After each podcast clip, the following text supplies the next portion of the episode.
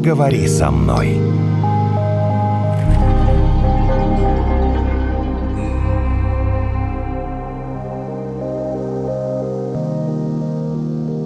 Ну, я не знаю, удивит это кого-то или нет, но мы сейчас с Натальей для того, чтобы записать наш подкаст «Поговори со мной», мы знаете вообще, куда добрались? Нет, мы добрались не просто в э, славный город Санкт-Петербург, мы добрались в район, который местные зовут Академка. Я так понял, прилично это от центра, но здесь очень красиво. Так зелено, так здесь тихо.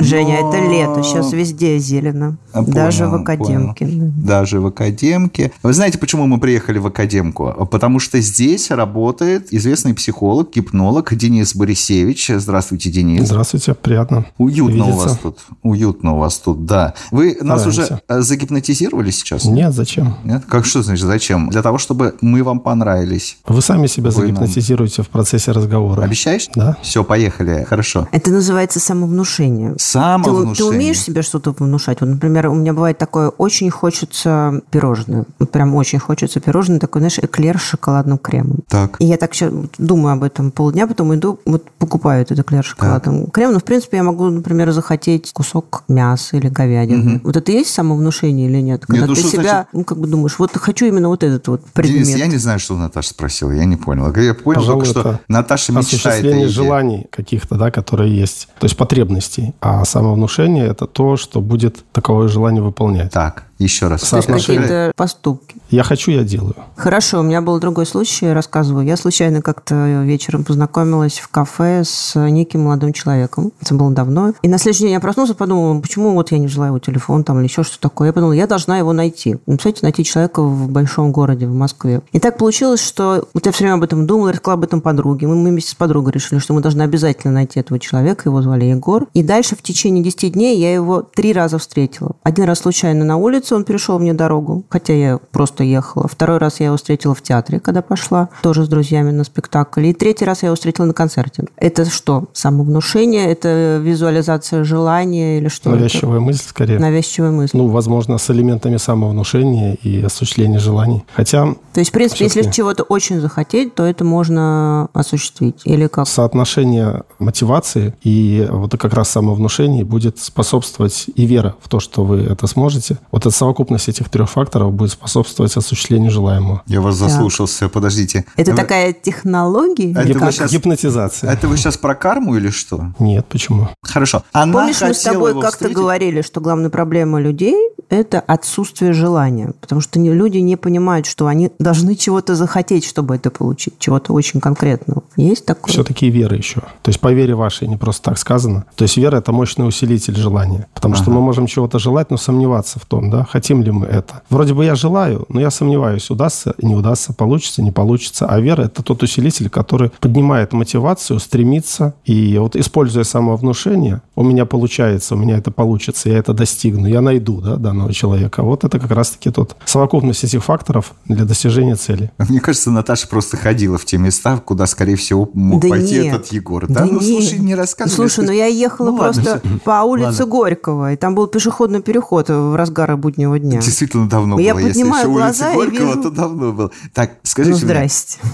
Скажите мне, пожалуйста, вы, как психолог, зачем применяете гипноз? С целью помощи людям в решении их проблем. Так, спокойно. Это красиво. Это как, знаешь, фраза из книжки. А вот так по-честному. Чтобы что? Честно. Да. Чтобы ну, помочь. Зачем? Чтобы решить ту проблему, которую в большинстве случаев человек какими-то традиционными методами психотерапии или психологии решить не может. Какими? Ну, ну вот какими не может? Давайте вот прям вот ну, на примере. какую проблему? Да, да, ну, вот, вот, вот сейчас тенденция идет фармтерапии, да, потому что, обращаясь к психотерапевту, психиатру, наркологу, люди получают, как правило, фармтерапию, которая проблему не решают, а оттягивают на какой-то срок. И, соответственно, ну, там депрессия, панические атаки, обсессивно-компульсивные расстройства, они, скажем, купируются на какое-то время, mm-hmm. когда человек перестает употреблять антидепрессанты, проблема снова возвращается. Как она решается с помощью гипноза тогда? Гипнозом мы поднимаем глубинную причину, по которой возникает симптом проблемы. Устраняем ее и даем коррекцию шаблонов поведения и мышления человека. А. Ну, то есть ты То себе есть- внушаешь, что ты абсолютно Я себе внушаю, здоров. мне Денис внушает мне. М, наверное, Ну, Денис или как? Э, Денис внушает. Смотрите, вот как Ну, ты раз же таки должен в это поверить. Мы же начали. важный элемент того, что абсолютно здоров, внушение не будет приниматься, даже если мы говорим о самовнушении. То есть внушение – это не критичное восприятие информации. Значит, самовнушение – это будет такое же восприятие информации из внутреннего раздражителя, не внешнего, которое э, без критики принимается. Мгм. Если мы болеем и говорим себе «я здоров», то критика работает, верификация, то есть проверка информации на достоверность идет,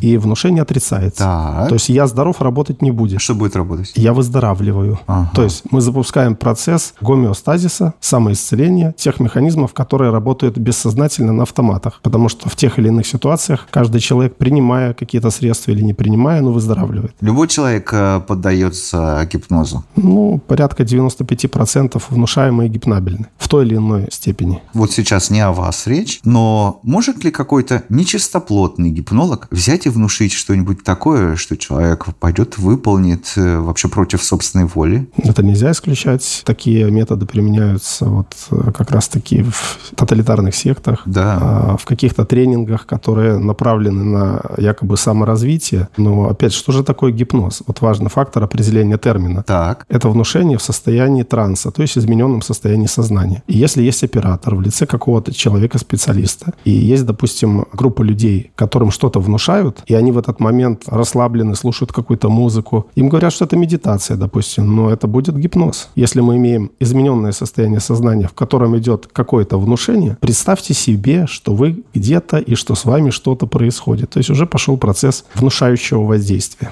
Мне кажется, это могут делать не только профессионалы. Так вот, когда профессионал, он де юре заявляет, что он гипнолог, и де-факто использует гипноз. А когда не профессионал, де юре не заявляет, что гипноз, но де-факто использует, то возникает какая-либо проблема, которую потом тоже можно устранить только гипнозом. Напугал меня. Ну, скажи мне, пожалуйста, а можно ли тогда, ну, как-то обезопасить себя? Какой-нибудь захочет взять, загипнотизировать Наташу вот ни с того ни с сего? Ну, для собственной выгоды, предположим. То есть, ну, Ну, так, будь да. то там, Здесь речь идет цыганский уже не, гипноз, не например, профессиональный. мошенничество. Да, да, да, да. А не профессионально? Да, есть инструменты защиты от А, Расскажи. э, да, деструктивных воздействий извне. Это любой внутренний диалог, хоть отче наш читайте. То есть, когда у нас внутри работает какой-то диалог мысленный, то в любые внешние э, раздражители затормаживаются. Вот, не зря я читала Восприятие. скороговорки перед э, нашей записью.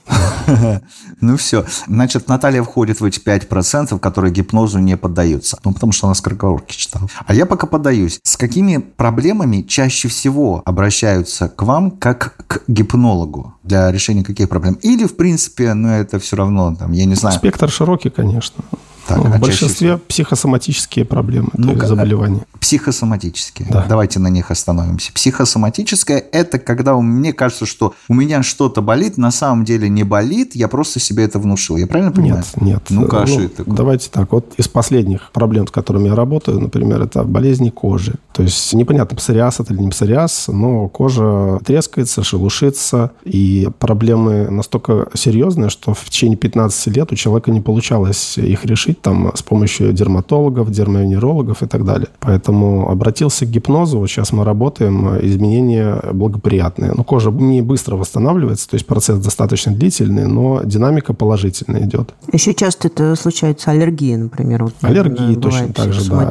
ну, Они, У меня была одна знакомая, которая думала очень долго, что у нее аллергия на ананас. А потом вот ее как-то раз, и у нее пропала аллергия на ананас. Может, она тоже с Она переключилась. Возможно, не а, знаю. пообщалась? Это Нет, просто как подожди. пример психосоматики. Когда ты Ну да, аллергии все психосоматические, Да. включая бронхиальную астму. И вот мы как раз пытаемся докопаться до сути. Это психосоматика. С такими проблемами к вам обычно приходят. Что в таком случае делает психолог? Что в таком случае делает гипнолог? Вы в частности. То есть мы пытаемся до чего-то докопаться. Ну, мне по-прежнему непонятно до чего. Там, я не знаю, до того, что я перечитал букварь в пять лет или что? То есть до чего? Есть некая причина, которая привела к развитию проблемы. Ее найти нужно. Это один из элементов работы, то есть гипноанализ, когда с помощью гипноза разбирается какая-то глубинная причина, которая стала раздражителем, вследствие которого выработались определенные шаблоны поведения человека и условные mm-hmm. рефлекторные связи. То есть условный рефлекс в ответ на раздражитель. Там ананас – это раздражитель, в ответ на который возникает реакция организма в виде аутоиммунных процессов. То есть, mm-hmm. Поэтому, если мы устраняем, что в ответ на ананас будет такой условный рефлекс, то проблема уходит. Но это самовнушение, когда ты Нет, вот это внушение. Думать. Если гипнолог работает с клиентом... Нет, а вот когда появляется вот это, условно говоря, когда условная аллергия на ананас, то есть человек сам себе внушил, что у него аллергия на этот предмет. Или, например, а. он сам себе внушил, что... Очень много разных может быть причин, на самом у деле. У него аллергия на какого-то человека знаю. Понимаете, реакция может возникнуть, ну, в разных литературных источниках описываются разные случаи, поэтому ответить точно и достоверно, что запускает вот эти аутоиммунные процессы, нельзя. Это будет неправильно, некорректно. Угу. Раздражители разные, симптомы и симптомы комплекса тоже разные у одной и той же проблемы. Опять же, аллергия, моноаллергия, полиаллергия и так далее. То есть я, когда устранял полиаллергии ага. с серьезными симптомами вплоть до отека квинки, там были совершенно разные продукты. Орехи, персики, ну, то есть много разных категорий продуктов, включая там шерсть животных и прочее. Причина там была, ну, мне сложно ответить, одна не одна, но такая глубинная причина наличествовала. Всю симптоматику удалось устранить примерно за полгода. Причина наличествовала? Да. Психологического характера? Конечно. Никак не физического? Нет, не физического. Ага. А какие еще бывают последствия вот таких вот причин? Скажем так, вот такого самовнушения неправильного? Это не значит, что это неправильное самовнушение. Ну или просто То самовнушение. Есть, смотрите, вот мы, вы, вы рассказали про аллергию, а какие еще вот бывают а, последствия? Запуски психосоматических проблем могут быть как из внешнего мира, так и из внутреннего. Если из внутреннего, это будет самовнушение. Если из внешнего, то это будет гетеровнушение. То есть или самовнушение в ответ на какой-то внешний раздражитель. Ну, давайте начнем с внутреннего. С внутреннего? Что, описать какой-то... Да-да. К чему это приводит? Не, набор причин. Да? Причина, набор причин. следствие. Причина... Так можно причина, следствие? Можно попробовать. Потому ага. что, ну, видите, варианты все разные. Допустим, навязчивые мысли. Мы начали с этого, да? Да, хорошая а, тема. А в данном случае они у вас были позитивного характера, то есть вы хотели кого-то найти. А есть негативного характера, когда человек накручивает себя мыслями о том, что он чего-то боится. Или что если он перейдет дорогу вот там с правой ноги, угу. то с ним ничего не случится, а если с левой, то это уже проблема. И он не может перейти дорогу, пока не сделает это правильно. Вот это будет уже обсессивно-компульсивным расстройством. То есть навязчивая мысль о том, что нужно что-то сделать или чего-то не сделать, чтобы все было хорошо. А если он это не сделает или сделает, будет плохо. Например, да. Это вот. встречается, мне кажется, каждый день у людей. Не нужно ну, возвращаться каждый, домой. Не каждый, но... Да, если э... вернуться домой, посмотри в зеркало. И вспомни трех лысых мужчин, я знаю такое правило. Вот причина здесь всегда в отрицании. Если так глубоко копнуть, то основные такие причины психосоматических заболеваний – это первое – жалость к себе, которая рождает обиды и отрицание окружающей действительности или собственного влияния э, на свою жизнь и на преодоление трудностей. Вот это отрицание, оно тормозит. Собственную ответственность на кого-то переложить? В том числе, да. Угу. Перекладывание ответственности – это уже как следствие получается. То есть человек себя жалеет и перекладывает ответственность на других, чтобы снять ее с себя. И тогда становится зависим от чужого мнения сразу же автоматом. А скажите мне, Денис, можно ли понять, что такого рода расстройство не только про ОКР, да? Но такого рода расстройства, когда следует обратиться к психологу или к гипнологу, вот тебе вот, вот сейчас бы, ну вот уже было бы неплохо, уже вот, ну вот давай, давай, давай, потому что ты уже перешагнул какую-то там черту, и дальше начинается вот это вот, о чем мы, собственно, говорили, вот эти последствия. Например, ты уже пять раз вернулся домой, чтобы выключить плиту, потому что тебе казалось, что ты не выключил. Да. Это же тоже навязчивая идея какая-то. Вопрос, что когда это когда делать? Пора идти... Когда пора идти, да, когда к врачу. Вопрос мотивации инстанции. Обычно к гипнозу обращаются как к последней инстанции, обойдя ага. до этого всех возможных специалистов, включая там традиционную психологию, там психоанализ, какие-то другие инструменты воздействия ну, там, когнитивно-поведенческую терапию, там еще что-то. То есть к гипнозу все-таки обращаются в последнюю очередь. Mm-hmm. Тоже к этому радикальному средству. Хотя по факту есть случаи, но они минимальны, когда проблема возникла, и человек сразу обращается к гипнологу. Но ну, это ну, редкость, да? Редкость, да. А вот мы до этого говорили про какие-то внутренние причины, а вот если говорить о внешних, то это что должно произойти, чтобы человек... Ну, внешние причины, давайте вот если смотрим врач, да? Человек приходит к врачу, ему что-то болит. Ну, вот гастроэнтерология гастроэнтерологии тоже много есть психосоматических проблем, хотя симптомы абсолютно органические, то есть соматические возникают. Но раздражитель может быть неправильное понимание окружающего мира или неправильная реакция на окружающий мир через какое-то отрицание, не хочу, чтобы это было там и так далее. То есть непринятие информации. Ну, считается, есть такие, скажем, классификации причин болезней. Они не научные, не достоверные, но отчасти, может быть, где-то верные, раз их кто-то написал, в которой говорится о том, что непринятие некой информации может вести к тому, что ну, пища, информация как бы образно mm-hmm, соответствует mm-hmm. тому, что вот может возникнуть проблема а, гастроэнтерологии. Да. Ну, то есть, например, если каждый день просыпаться с мыслью, я не хочу идти на работу, я не хочу идти на эту работу, то ну, рано или поздно рано заболит или поздно э, желудок. Ну, наверное, допустим, желудок, не желудок, но что-то будет точно нехорошо. То есть, mm-hmm. какую-то психосоматику мы получим.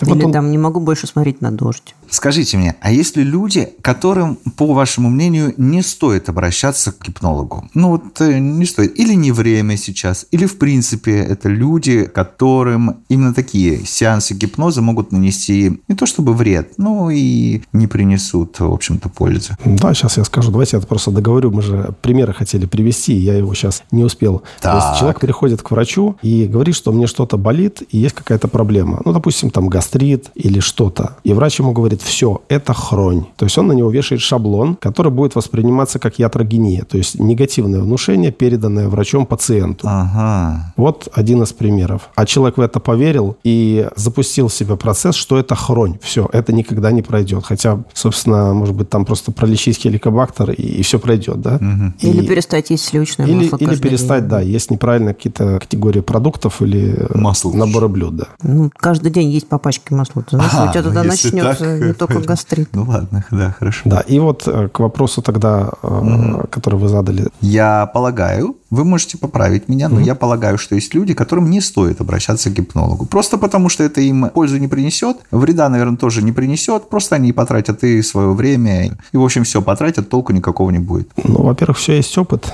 поэтому если уж человек обратился к гипнологу, он рад... А, знаешь, ну, с таких какой-то, позиций... Да, какой-то опыт он получит, и говорить о том, что не стоит, наверное, будет неправильно. Но если есть психопатология, то есть э, это уже не психосоматическое заболевание, а именно психическая болезнь, угу это только к психиатру. Угу. И применять гипноз в данном случае будет неправильно и некорректно, потому что гипноз может вызвать обострение угу. этих состояний, симптомов и, как следствие, то есть какие-то неконтролируемые ситуации. И психологу запрещено заниматься гипнозом с такими людьми, потому что уровень квалификации не позволяет. То есть это должны заниматься врачи в условиях стационара. Ну, то есть, условно, шизофрению да. ты не вылечишь. Шизофрению там или какие-то, да, угу. такие патологии. Поэтому вот э, таким людям, ну, у меня на сайте есть как бы перечень, да, тех проблем, с которыми обращаться не стоит. Угу. Ну и даже просто острые вирусные инфекции в виде там симптомов, там чихания, кашля, насморка, угу. они негативно отразятся на погружении в состояние транса, потому что, ну, когда человек там кашляет, у него там заложен нос, это такое ну, негативное. Чисто физически. Чисто да, физически это... просто угу. мешает погрузиться в транс. А где ваше вот это тык, тык,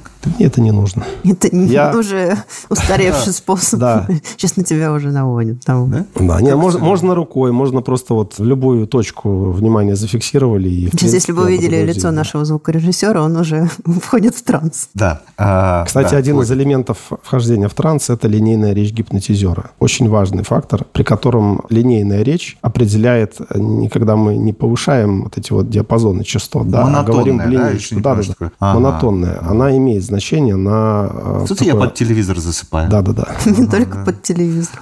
Один из элементов, скажем, усиления внушений и э, наведения трансового состояния. Даже в процессе разговора. Вернемся к началу нашего разговора. У меня был такой вопрос, да, можно уточняющий?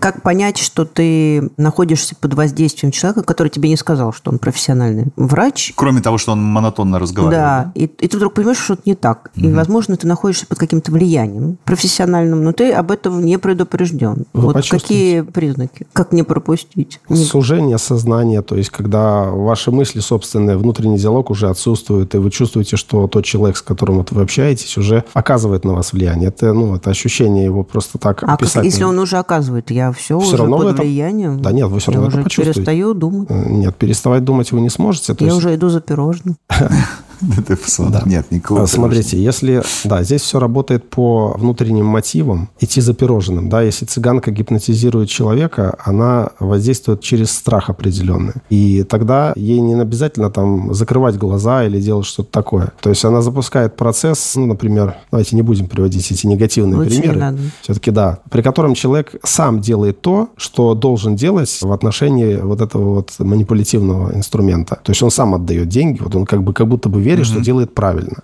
Или там покупает пирожные. Думая, что это идет в пользу и что это хорошо. Вот так у него это срабатывает. Но есть феномен. Я знаю способ один бежать. Так, а Денис сказал второй способ. Надо с собой разговаривать. Внутренний диалог. Ну, например, например, у меня есть такая история, что я один раз нашла кота на улице, принесла его домой, и теперь все время хочу носить котов домой. Но мой муж мне говорит, вот если ты видишь животное, беги, чтобы вот не последовать этому своему желанию. Поэтому, мне кажется, если вот ты чувствуешь какую-то опасность, лучше сразу Я не убежать. знаю. Это отрицание. Надо сразу вообще-то все-таки понять, а зачем вы несете кота домой? Жалко. А что эта жалость из себя представляет? Как что? Ну, может Жалко, быть, может быть, сидит принеся его домой, маленький. вы ему сделали только хуже. Может быть, он хочет гулять на улице и развиваться. Нет, они все сидят там на мире. этих, на колесах машин. Если бы я его вот не достала своего кота, он бы уже превратился в котлету. Я так думаю. Ну, тогда вы делаете хорошее дело, и тогда вам нужно определить алгоритмы, по которым, беря это животное, вы дальнейшую судьбу ему устраиваете. То есть сейчас есть определенные способы, как это сделать. И тогда, в общем Тогда можно приносить сколько угодно Ну, котов. тогда вы можете да, и сразу не домой их нести, а сразу в какую-то клинику, где они там... В э, приют? О, в кстати, в передержку, выход, в передержку да, да. и дальше пристраиваете, и вы, соответственно, себя внутри не будоражите тем, что вы не можете что-то сделать, но вы хотите. То есть вот в чем принцип конструктивного мышления? В том, что из каждой проблемы мы находим плюс. Как мы можем проблему использовать с пользой для себя. И тогда мышление идет в позитив, и мы извлекаем пользу даже из той проблемы, которая кажется ну,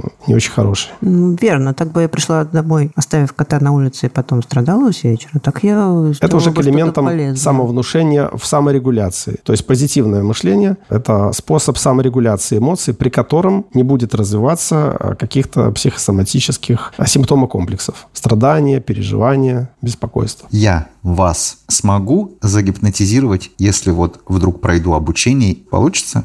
Ну, если вы будете делать это компетентно, да, почему нет? если я Любой захочу, чтобы меня может- загипнотизировали. Любой человек может стать... Просто я не хочу это говорить гипнотизером. Это же неправильно. Почему? Гипнологом. Ну, смотрите, Ну, ну, гипнотизер, да, да. гипнотизер – это тот человек, который подвергает кого-то гипнозу. Да. Это может быть просто человек, который просто идет по улице. Вы не я уходите влада- от ответа. Я не ухожу, я мне. наоборот Да. пытаюсь ответ Ага. расширить. Ага. А Гипнотерапевт – это тот, кто будет применять гипноз в терапии. Так. То есть это врач. Все-таки терапевт – это врач. Гипнолог – это психолог, владеющий гипнозом, который тоже помогает э, ну, избавиться от каких-то проблем. Есть еще эстрадный гипнотизер, который делает фокусы, и это совершенно другая категория людей, и гипнотизируют они по-другому. Мне кажется, они вообще не Есть гипнотизируют. Мне кажется, это просто Мошеннический они при- гипноз, о котором мы говорили, да? Да. Поэтому гипнотизер – это общий термин, который определяет способность человека И что, гипнотизировать прям других. любой вот может э, научиться гипнотизировать? Да, почему нет? Ну, если поставить себе такую цель. Ну, послушайте. Другой вопрос, самовнушение. другой вопрос, что, например, мошенники или цыгане, они какой-то один инструмент берут гипнотизации и э, выполняют его идеально. То есть они его оттачивают соответствующую защиту. Если человек не подвергается гипнозу, то его там толпой как бы оттесняют, пугают и все такое прочее. Когда человек обращается за помощью, ну, есть понятие вторичная выгода, когда какая-то проблема от чего-то защищает, и она нужна человеку. Да? И, конечно, вторичная выгода будет тормозить погружение в транс, потому что человек как бы боится, что сейчас у него что-то заберут. А, и то, что есть плохое, которое ему мешает, и то, что есть хорошее. Поэтому это может его тормозить, погрузиться в транс э, быстро и глубоко достаточно. Поэтому приходится прикладывать определенные инструменты. И вот набор этих инструментов, которые есть в арсенале гипнолога, то есть разных способов гипнотизации, разных подходов, разных техник, палитра этих техник, она определяет способность погрузить практически всех, кто обращается, или большинство из тех, кто обращается. Ну, и наоборот, как мы выяснили, отсутствие... 95%. Да, и наоборот, отсутствие этих э, палитры инструментов. Это вот, знаете, как в автосервис приезжает автомобиль, приносят там гаечный ключ и говорят, сейчас мы все починим одним ключом. Ну вот, э, собственно, Ага, это говорит о квалификации. Или когда здесь автомастерская, и есть разные инструменты, и, собственно, которые подбираются непосредственно под конкретную задачу. Скажите мне по-честному, посмотрите, какой у нас гипнологически честный чудесный сегодня разговор получается в нашем А нам нечего скрывать. Поговори со мной. Не знаю, не знаю. Сейчас вот мы Здесь раз... работают только профессионалы, Евгений. Нам скрывать нечего. А мы сейчас выясним. Расскажите мне в завершение. Было такое? Бьешься, бьешься, бьешься, бьешься. Ну, никак он не гипнотизируется, ну и все. Ну вот, ну все, не хочет и впадать в свой транс, и все. Было такое? Бывает такое. Слушай, обратись к кому-нибудь другому. Все, давай, иди. Очень часто так и делаю, да, потому что... Часто. Часто потому, что потом люди обращаются все равно к гипнологам и ищут тех, кто все-таки загипнотизирует. Ага. Это как раз тот пример, когда вот один гаечный ключ, он не может решить проблему, потому что у каждого человека, во-первых, разный темперамент, разные способы восприятия информации. Кто-то кинестетик, кто-то визуал. Если, допустим, гипнотизер использует визуальные инструменты, а человек не визуал, он кинестетик, его бесполезно грузить, представь себе, он не может ничего представить, да? И, и, и, соответственно, А что Это- тогда надо делать? Ему надо музыку включить просто. почувствую себя. А, Да, расслабленным. Я прикасаюсь к твоей голове, пошло полное расслабление, ну и так далее. класс. Вот. Или использовать какие-то другие инструменты, которые усиливают состояние транса либо внушения. Кажется. Александр, наш звукорежиссер, Кстати. Александр- да, это да. действует. А я вот не понимаю, вы зачем загипнотизировали нашего режиссера? Что нам теперь делать? Я же сказал, что кто-то сам себя загипнотизирует. Денис, мы с Натальей в рамках нашего подкаста «Поговори со мной» благодарим за чудесный опыт общения с вами. Взаимно Да, благодарю, про- было про приятно. гипноз. Надо сказать, что мы уже, когда мы сюда бежали, потому что мы опаздывали, мы были такие напряженные, все такие А сконцентрированные. теперь у нас режиссер уснул. А Евгений сейчас так полулежит в кресле, и режиссер практически уже уснул и улыбается. А Наталья, видимо, то ли визуал, то ли что там, как что вы мне расскажете, потому что по-прежнему напряженная, посмотрите. Ну, она же пирожное не Потому что, получила. во-первых, А, не ну. получила пирожное, во-вторых, я потом тебе расскажу. Друзья мои, друзья мои, встречаемся через неделю. Денис, еще раз спасибо. Спасибо, вам было приятно пообщаться.